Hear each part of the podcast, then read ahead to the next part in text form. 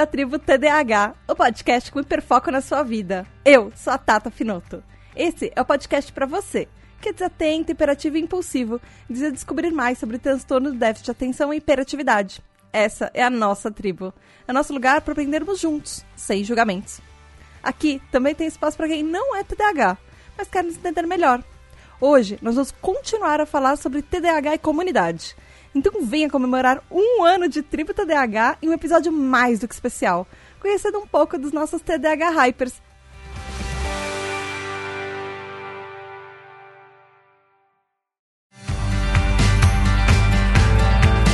Oi, tribo, tudo bem? Aqui é a Tata Finoto e esse episódio é mega especial. Esse vai ser um mês mega especial para Tribo TDAH e eu tenho uma super surpresa para vocês, ouvintes. O episódio passado já foi uma surpresa porque vocês conseguiram ouvir outras pessoas da nossa tribo e hoje eu tô com pessoas muito, muito, muito mais do que especiais. Porque eles são mais do que Tribo TDAH, eles são nossos TDAH Hypers, que são os nossos assinantes a Tributa DH é um projeto colaborativo, então literalmente por causa deles que ela existe, e você também pode ser um TDAH Hyper e contribuir com a nossa tribo, com os nossos episódios, fazer com que mais episódios aconteçam.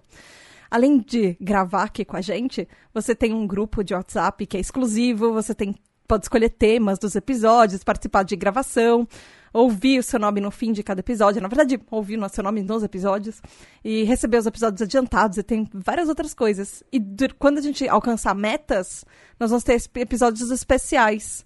E vão ser episódios é, mais longos ou episódios com especialistas, e tem várias coisas. Nossos TDH Hypers que estão aqui hoje são o Gabriel Nunes, o Wellington Ribeiro, a Tatiane Pironde da Paixão.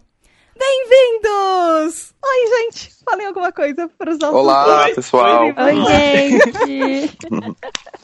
Além deles, nós temos na nossa tribo também o Richard Bambarces Camargo Cruz, o Rafael Mendes de Almeida Franco e a Daniela Gomes da Silva Nepomuceno. Muito obrigada a todos vocês que são TDH Hypers.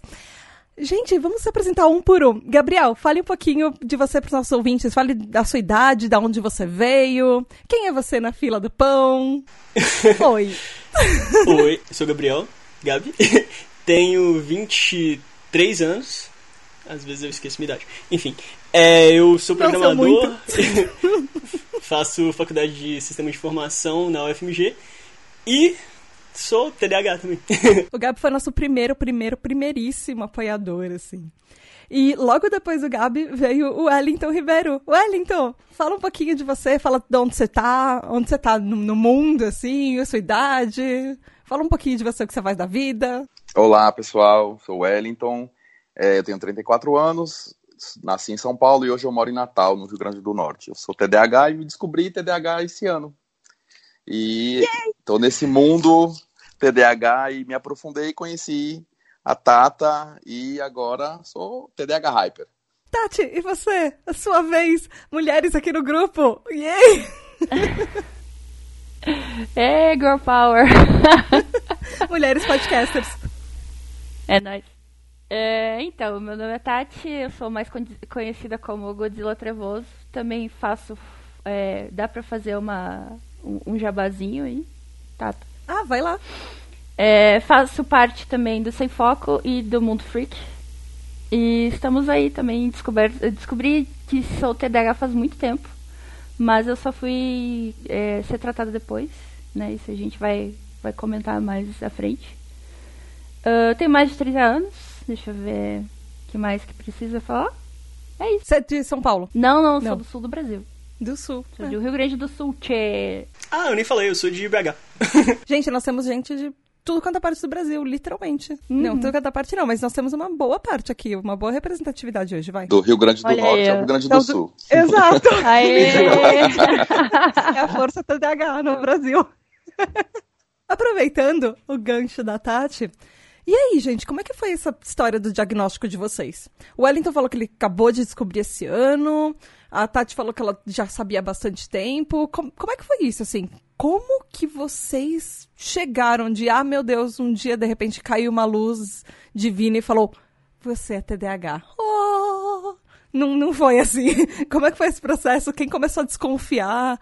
Como é que foi a história de cada um de vocês quanto a isso? É, no meu caso, é Wellington que está falando aqui. No meu caso foi é, a descoberta foi por conta de todos os efeitos comórbidos que o TDAH traz e como o meu o meu TDAH é predominantemente desatento, então não é uma coisa que na escola se nota com facilidade, assim, igual um hiperativo, que no caso é o meu filho mais novo, que ele tem, ele é TDAH e ele é hiperativo, impulsivo. No meu caso, não. No meu caso, eu era, eu era o menino mais quietinho. Eu não tinha tanta dificuldade, sempre passava por média, às vezes recuperação. Então, era uma criança relativamente assim normal. Mas na minha vida adulta, que começou toda a questão de, do TDAH, a questão do, do, do da desorganização, do, de não ter foco, de não ter, é, de procrastinar muito, e aí isso veio aquelas coisas comórbidas que, que o TDAH traz, que é, é, depressão, baixa estima, você se sentir é, inferior por essas situações e você não entendeu o porquê. E aí, depois de vários anos se passaram, com 34 anos depois, 34 anos depois, eu fui no psiquiatra, é, depois de ter duas depressões, e aí o psiquiatra fez um teste bem simples comigo, e aí nesse teste ele falou assim, olha, eu acredito que você tenha TDAH. E aí a gente foi se aprofundando, se aprofundando, e a gente foi diagnosticado efetivamente que eu tenho TDAH predominantemente desatento. E como é que foi assim para você esse esse processo? Tipo, o que que você sentiu? Você ficou aliviado? Você ficou triste? No primeiro ficou... momento, não.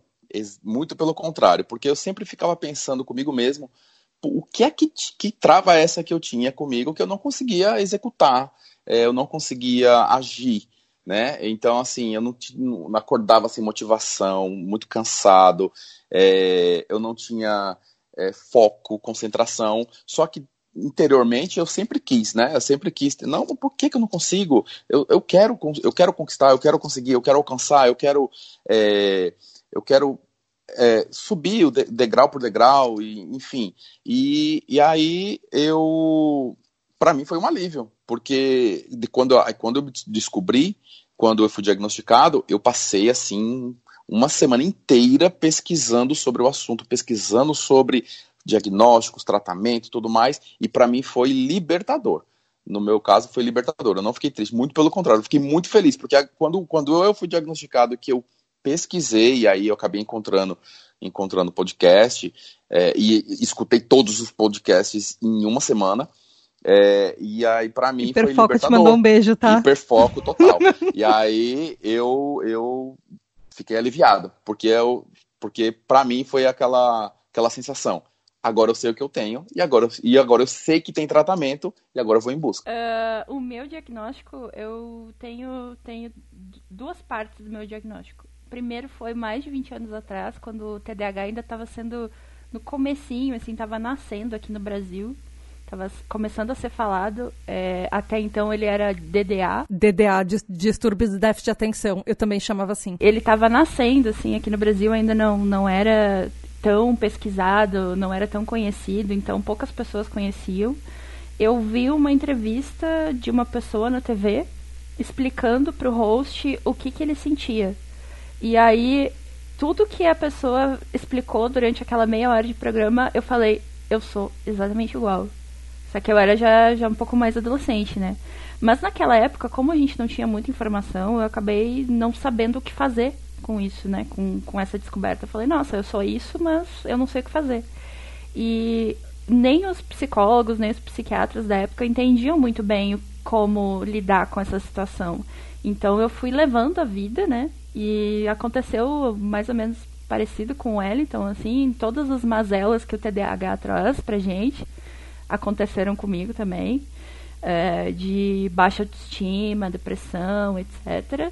E até que eu estava num momento da minha vida que eu estava assim, no mais do que no fundo do poço, eu estava no, no, negativo, assim, eu estava quase no centro da terra.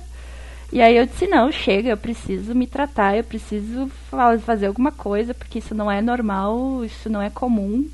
E então eu fui atrás de ajuda. E aí eu fui pesquisar, fui, é, fui pro psicólogo, fui pro psiquiatra, fui pro neuro, é, fui pesquisar sobre. E isso fazem acho que uns três anos mais ou menos, então eu já, já, tinha, já tinha muito mais informação né, disponível e as pessoas já conheciam muito mais sobre isso, tanto é que eu já via pessoas falando assim, ah, eu tenho TDAH, não sei o quê. E, daí, e isso era uma coisa muito nova, assim, para mim. De uns cinco anos pra cá, a galera afirmando, assim, sabe? Uh, se aceitando e autoafirmando, ah, eu sou o TDAH e tal. Então foi mais um, um, um, mais um porém que me fez ir atrás. Tanto a tribo, né, TDAH, quanto o, aquele episódio especial do PQPcast que foi sobre TDAH. É, teve também alguns outros podcasts que me influenciaram. Então, teve bastante, bastante coisa que aconteceu nesses últimos cinco anos que me levou a buscar tratamento, assim, foi bem, bem legal. E como é que você se sentiu quando você descobriu, assim? Quando alguém realmente, Nossa, foi... depois de tantos anos, alguém realmente te deu esse, esse parecer. É, então, foi bem parecido com ela, então, assim, que ele tava falando do final ali. Foi libertador, assim, tu conseguir entender é, o que que faz. Qual que, o que faz a tua mente funcionar, sabe? E, tipo, tem certas coisas, assim, que um TDAH sofre e que tu, tu não vai conseguir entender até tu conseguir entender o que, que é um TDAH. E aí, essas coisas tu, tu consegue relevar, porque, assim, as pessoas têm medo do desconhecido, né? Então, tudo que é desconhecido para nós é, é assustador. E até o momento que tu não entende o que é, não vai, tu não vai conseguir fazer nada a respeito, porque tu vai estar tá paralisado de medo ou, ou vai tentar fugir ou vai criar outras outras coisas, outros mecanismos para fugir disso, né? E aí assim como tu tem o autoconhecimento, quando tu tem o autoconhecimento é tudo, que daí tu tem um, um, um ponto de partida de onde sair.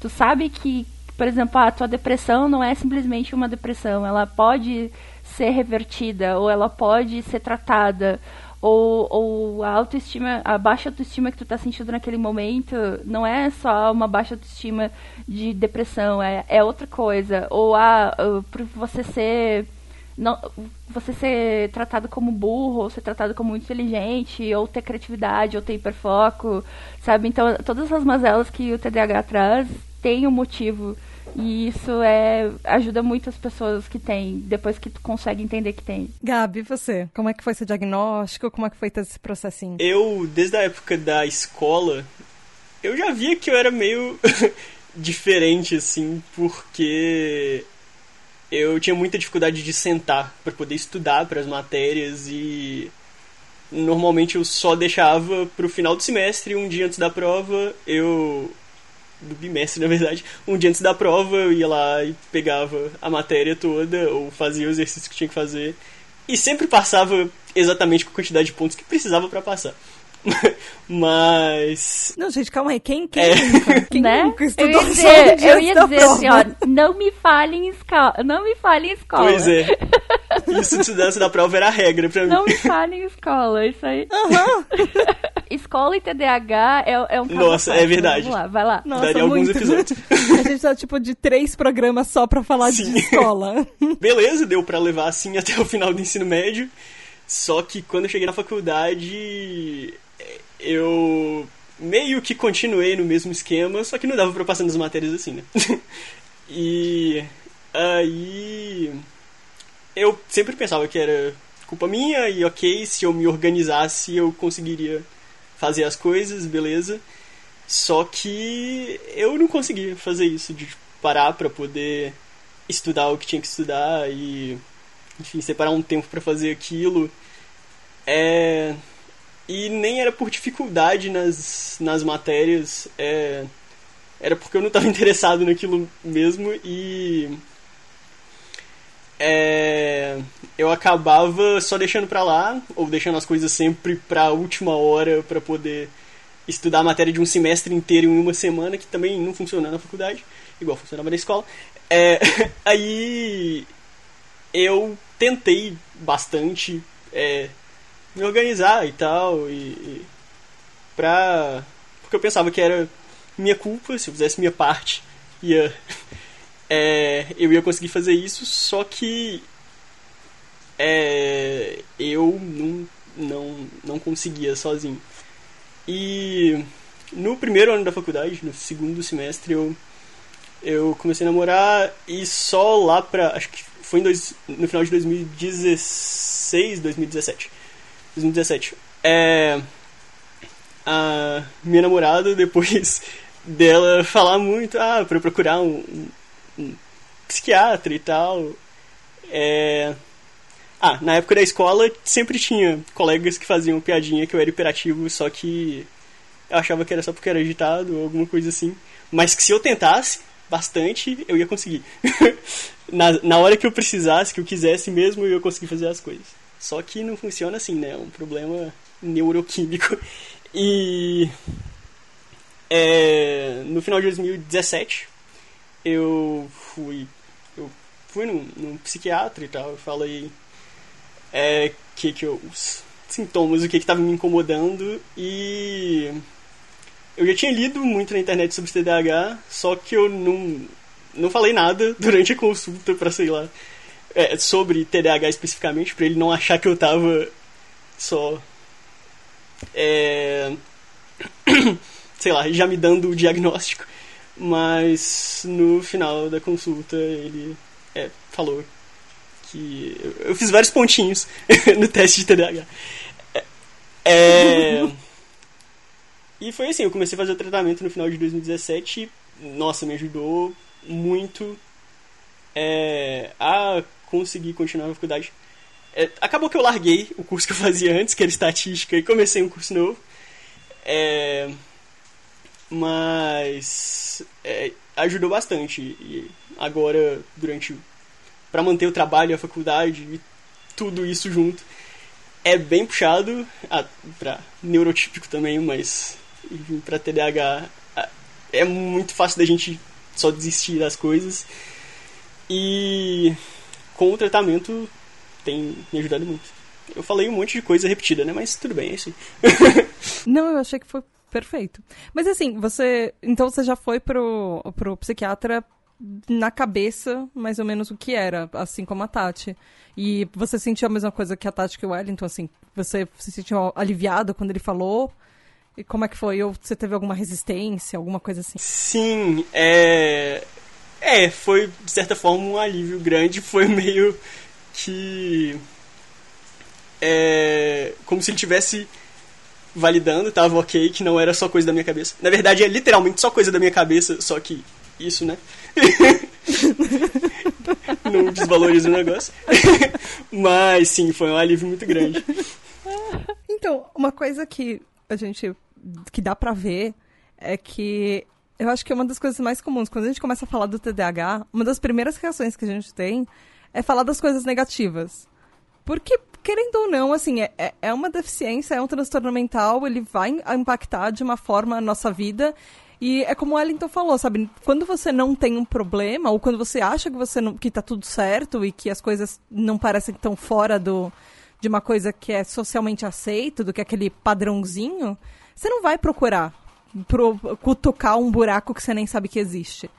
Você vai quando você tem algum problema, quando você acha que tem alguma coisa que está te incomodando o suficiente para você tentar fazer alguma coisa a respeito. Mas TDAH também não é só isso, né? Uma das coisas que eu quis até fazer o podcast, assim, tem lado positivo. Tem coisas que tornam a gente diferentes e únicos. E assim, a gente nasceu com isso a vida inteira. Se a gente não gostar um pouquinho de como que a gente é e de quem a gente é, a vida não adianta. O que, que vocês gostam do lado do TDAH de vocês? O que, que, sei lá, vocês acham que é positivo? Que, como o TDAH pode ser bom na vida de vocês? Eu acho que se não, se não fosse TDAH, eu provavelmente não trabalharia com o que eu trabalho hoje.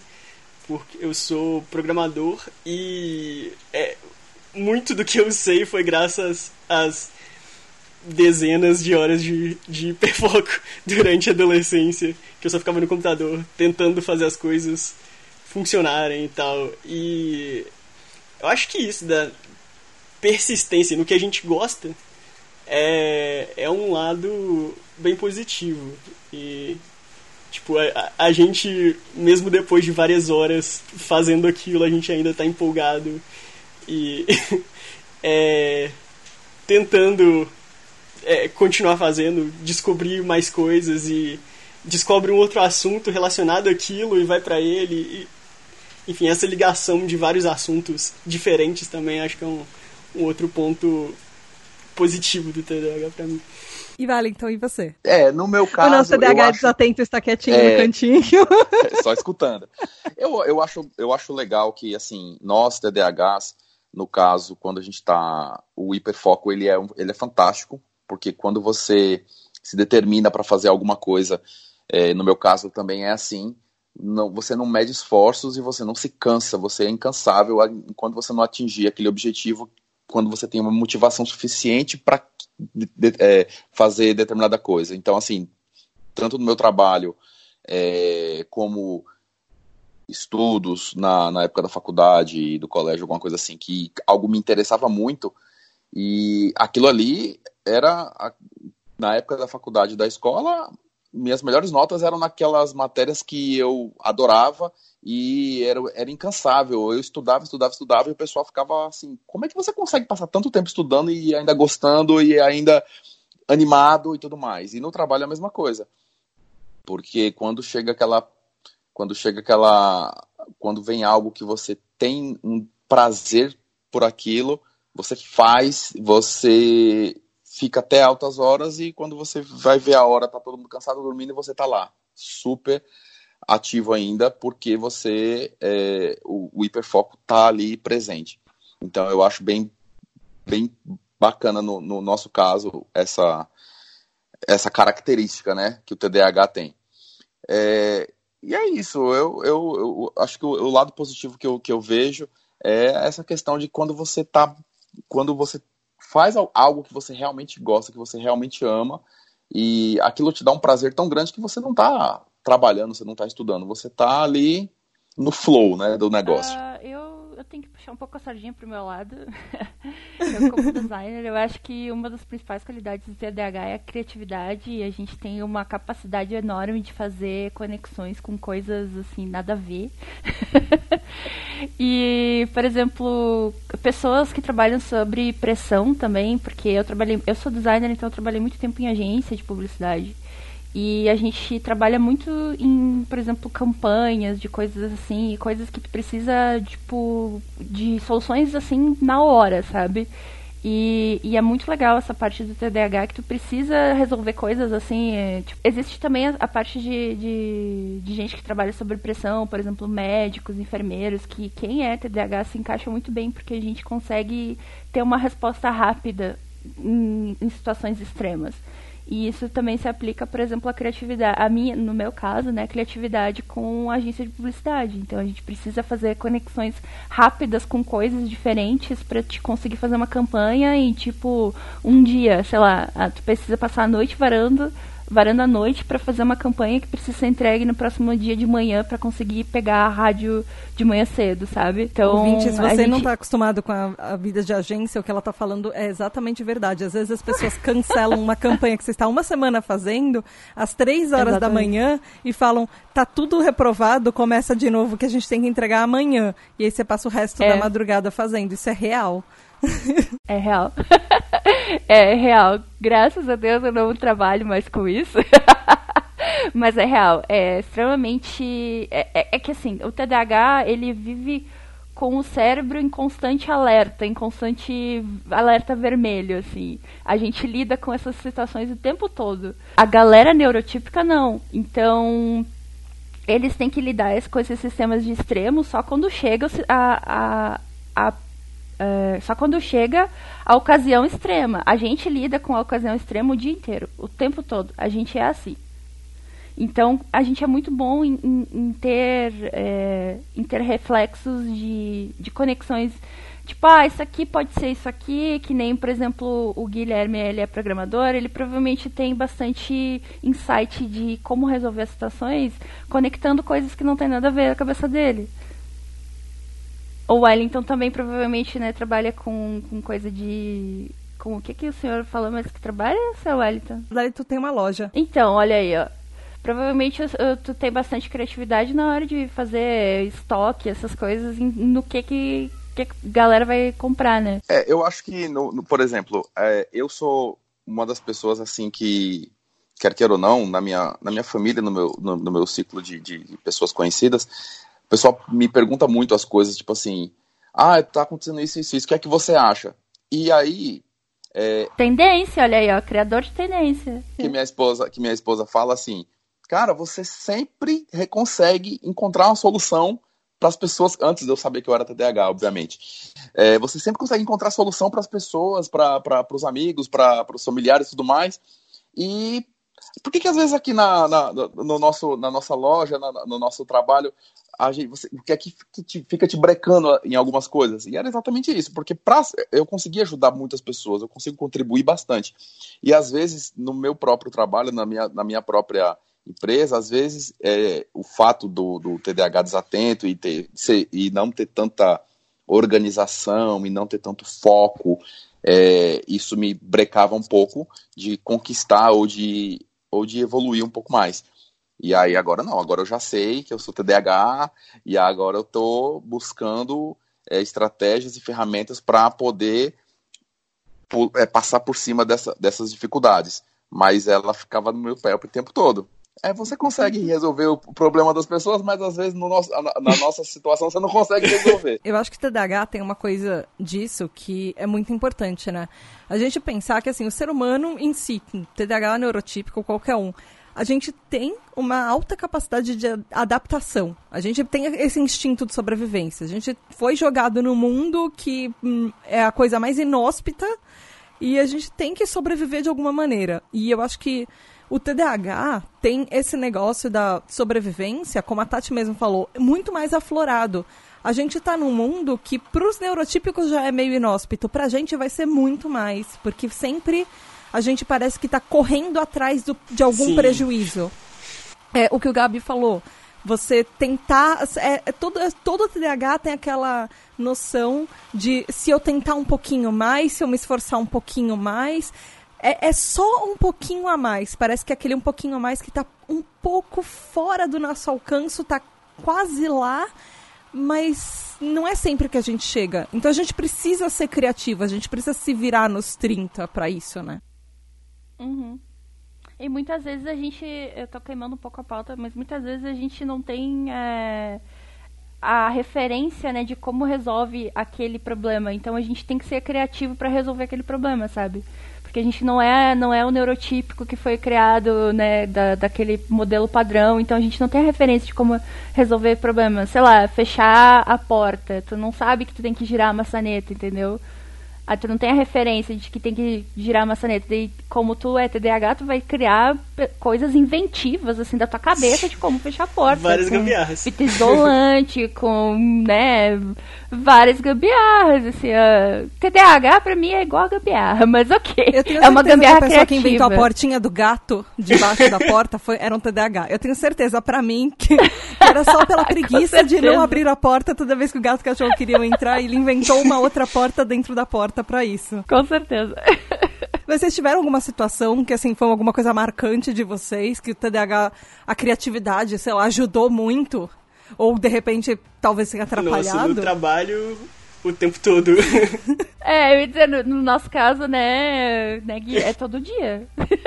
ou, ela, ou ela tá salvando muito, ou ela tá atrapalhando muito, é o tempo todo. Então é, é uma batalha constante, assim é muito difícil tu manter, manter o nível equilibrado. É, o problema é quando é uma coisa muito fácil para fazer, que aquilo fica lá semanas para poder ser feito, porque é muito chato.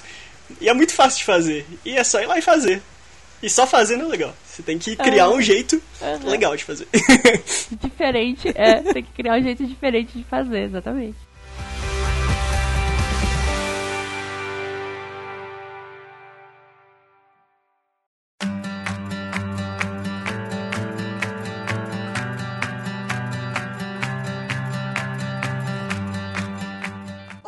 Ouvinte, por hoje foi isso. A gente vai continuar essa conversa. Olha que surpresa! Esse mês vão ter três episódios. Daqui a 15 dias a gente continua essa conversa com os nossos TDAH Hypers.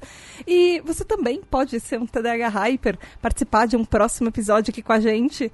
Assim como o Wellington, assim como o Gabi, assim como a Tati. E também, assim como o Richard Van Baster Camargo Cruz, Rafael Mendes de Almeida Franco e a Daniela Gomes da Silva Nepomuceno. Então, ouvinte, se você quiser falar com a gente, você vai lá no pqpcast.com barra tribo TDAH você também pode, nas nossas redes sociais, só procurar por tributadh, tanto no Twitter quanto no Instagram. Cola lá no Instagram, porque tem várias novidades e nós temos um sorteio no Instagram até dia 20. Então, você pode ganhar um livro na TributaDH no Instagram. E fala lá com a gente, a gente tá lá no Spotify também, ouçam a gente pelo Spotify e pelos outros agregadores. Tati, Wellington, Gabi, muito obrigada por vocês participarem. Deixem os jabás de vocês, quem quiser falar com vocês nas redes sociais, como é que faz? Bom, o meu é Godzilla Trevoso no Twitter, pode me seguir lá. Eu normalmente falo bastante sobre TDAH. Sobre a promoção que tá tendo lá no, no Instagram do, da Tribo TDAH, eu tenho uma thread muito legal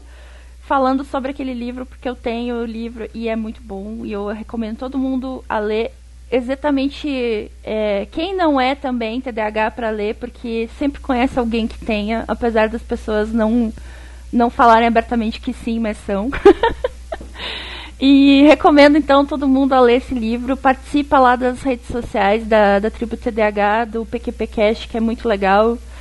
Uh, meu jabá, eu sou pauteira do Mundo Freak Confidencial. Quem conhece é lá no Mundo Freak Confidencial. E também sou convidada de vez em quando no Sem Foco, que é rockmeon.com.br. Tem todos os. O Mundo Freak, tanto o Mundo Freak quanto o Sem Foco, tem os agregadores, Spotify, Deezer, etc. Vamos lá, apoia Mulheres Podcasters e é isso aí. Gabi, Wellington e vocês? Como é que encontra vocês nas redes sociais? Eu sou arroba Gnuns, G-N-U-N-S, no Twitter, é, GitHub, pra quem for programador também, segue lá.